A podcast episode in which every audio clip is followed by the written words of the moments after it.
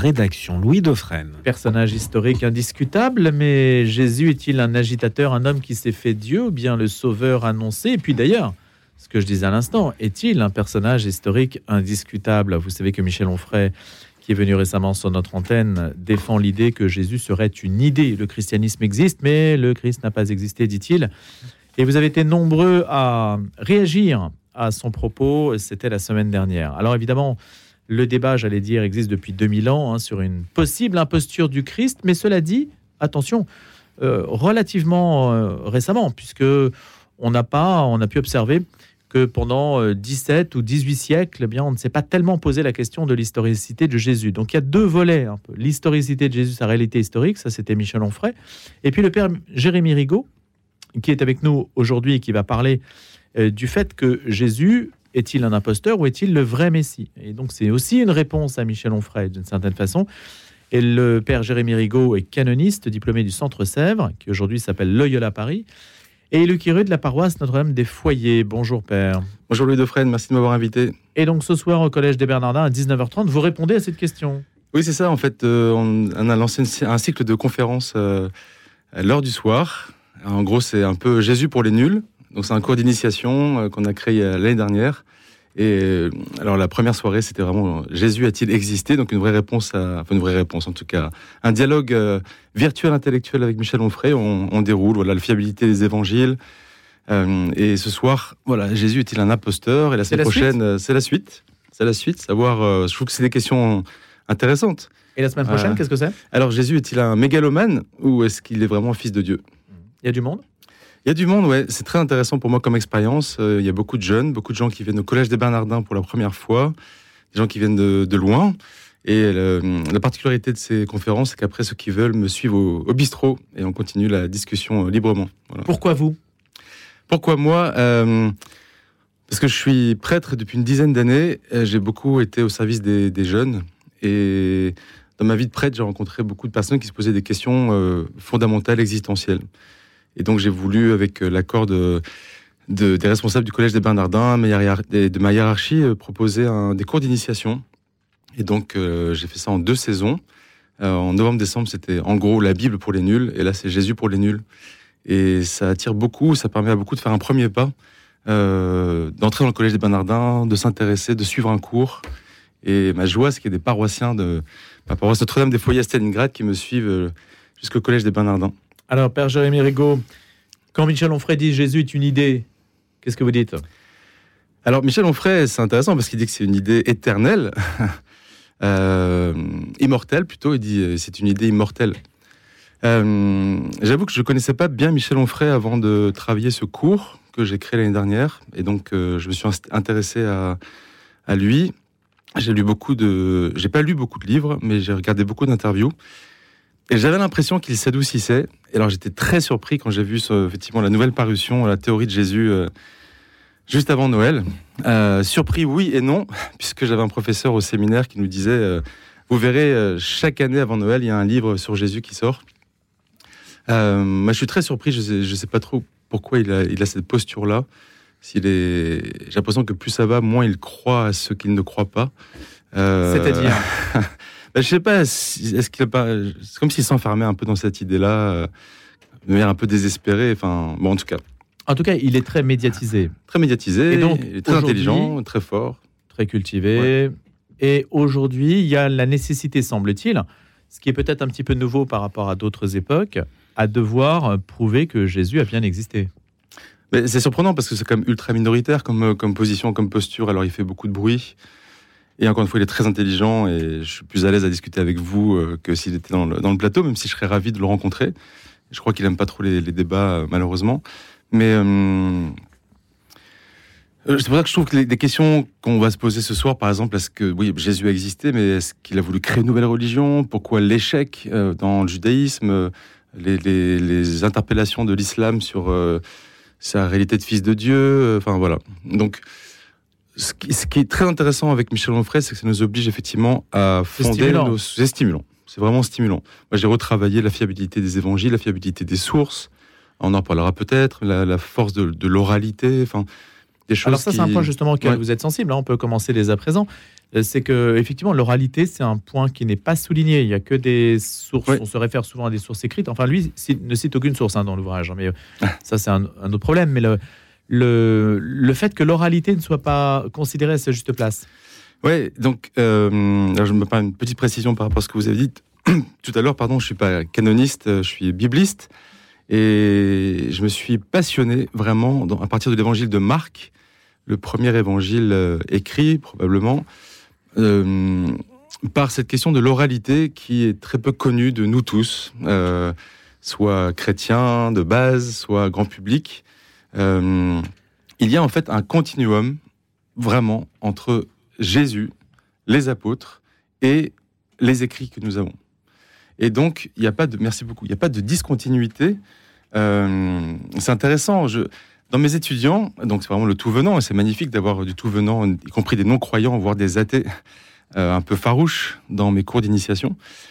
J'entends des personnes qui disent Mais vous vous rendez compte, euh, les écrits, c'est 30 ans après. Mais 30 ans, c'est rien. moi, j'ai 42 ans. Il y a 30 ans, j'étais en sixième.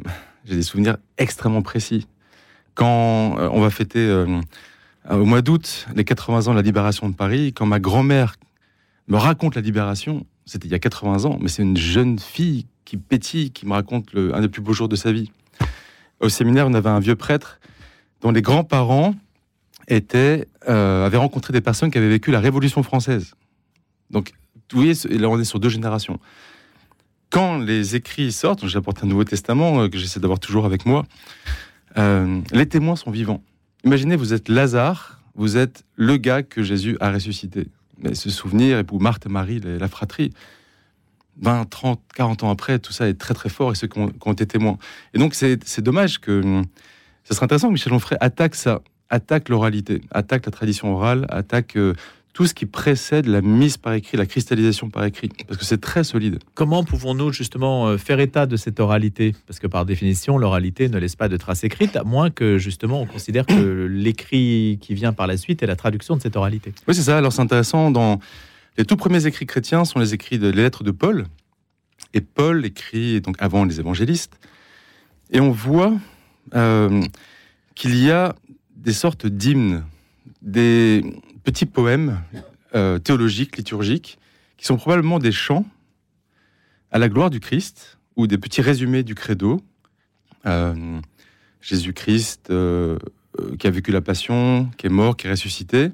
Parfois c'est plus développé, comme l'hymne dans les Philippiens par exemple. Et quand Paul, dans les années 50, 60, reprend ces petites hymnes, on voit que ces hymnes le précèdent. Et le précèdent dans la liturgie et dans la communauté chrétienne. En fait, c'est intéressant de voir que dans ce que j'appelle ce continuum euh, vivant euh, entre le Christ euh, réel, historique, et ce que nous en avons dans les écrits fiables des évangiles et autres nébuleuses d'écrits chrétiens, il y a la communauté. Et ça, c'est dommage, pareil, que Michel Onfray ne, se penche pas davantage, je trouve, dans, dans la communauté chrétienne, dans ceux qui donnent sa vie, puis pour, pour, le Christ, ceux qui le suivent, ceux qui se convertissent, ceux qui sont en rupture avec leur famille pour suivre Jésus. Ça, c'est vivant, on en a des traces. Qui sont donc un écho à, une existence, à une réalité historique. Vraiment. Sinon, on imagine que ce type de destin n'aurait pas eu lieu. Voilà, c'est ça. Et puis aussi, euh, en, en, creux, il y a les adversaires du christianisme qui, bon, ça c'est un argument un peu simple, un peu bateau, mais tout de même c'est intéressant de se le redire paisiblement. L'argument de l'inexistence de Jésus n'a pas été euh, utilisé contre les chrétiens par les premiers détracteurs ou par les opposants. Donc euh, ça aurait été pourtant quelque chose d'assez majeur euh, pour dire que votre religion ne, ne, sert à rien. La preuve, euh, le, Jésus n'a jamais existé. Les Juifs sont des témoins irrécusables. Oui, c'est ça. comme on le sait. Et donc, là, donc Père Jérémy Rigaud, ça c'est sur le volet historicité, qui était donc l'objet de votre première prise de parole.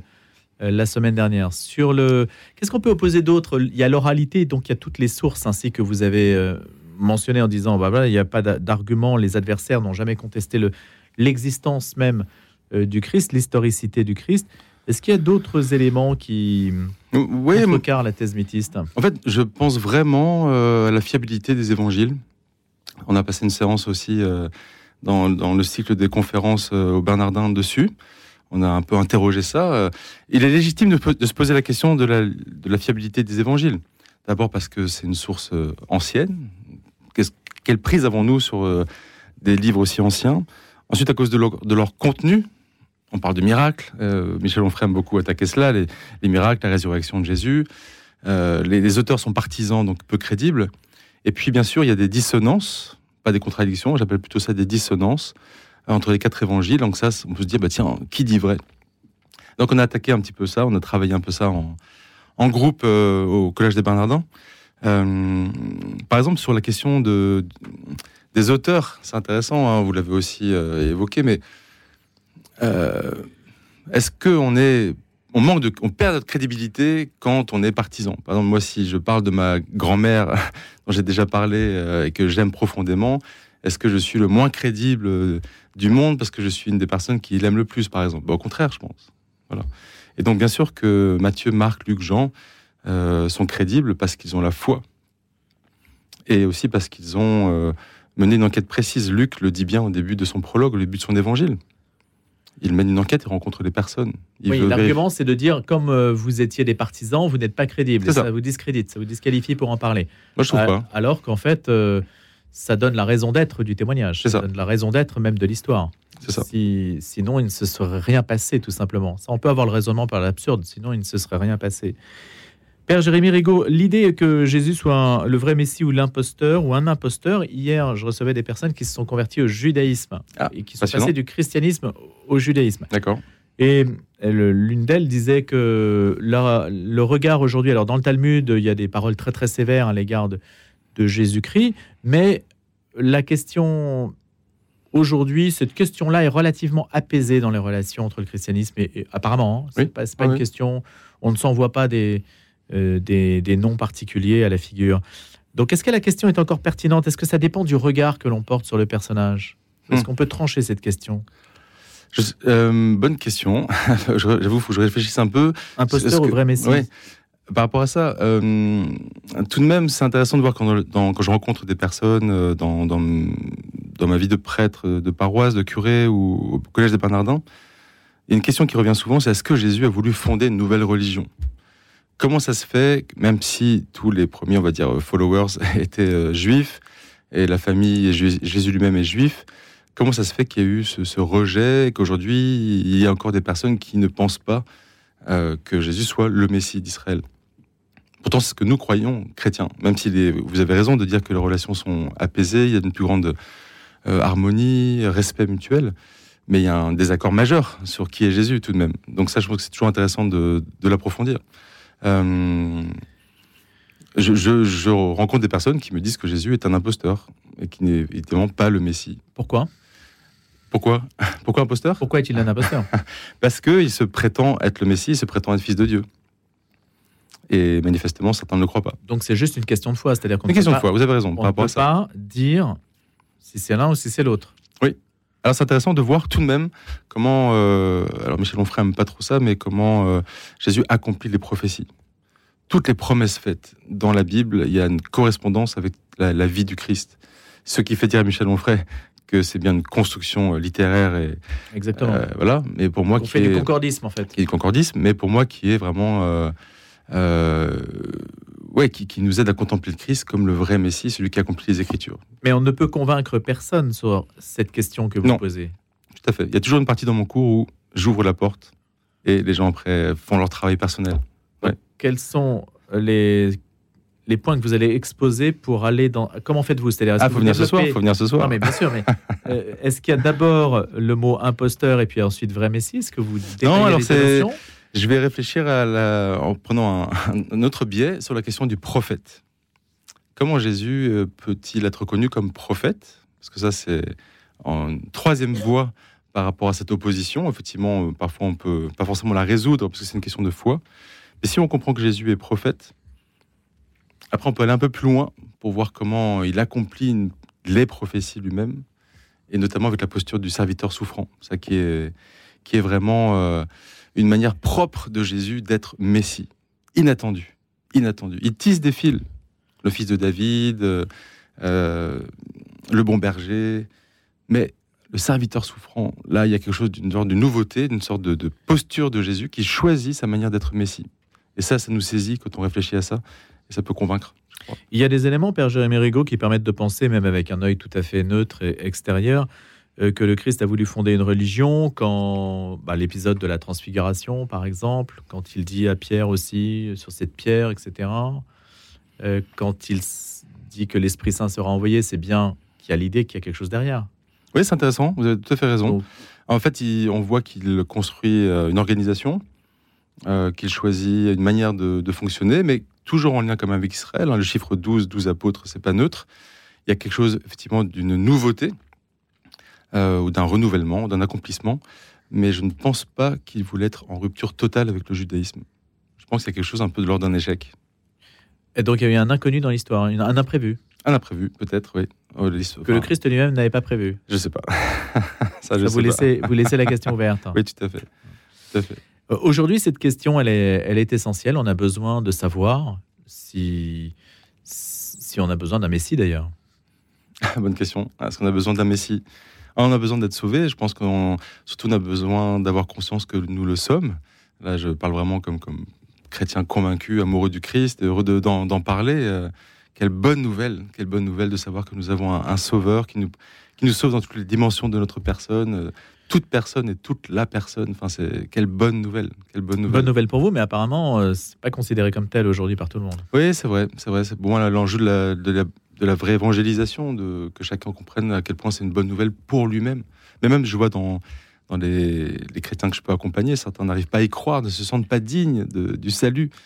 Euh, donc ça, c'est un de mes, travaux pastoraux comme curé, de, faire, conscience, faire prendre conscience à chacun qu'il est vraiment digne.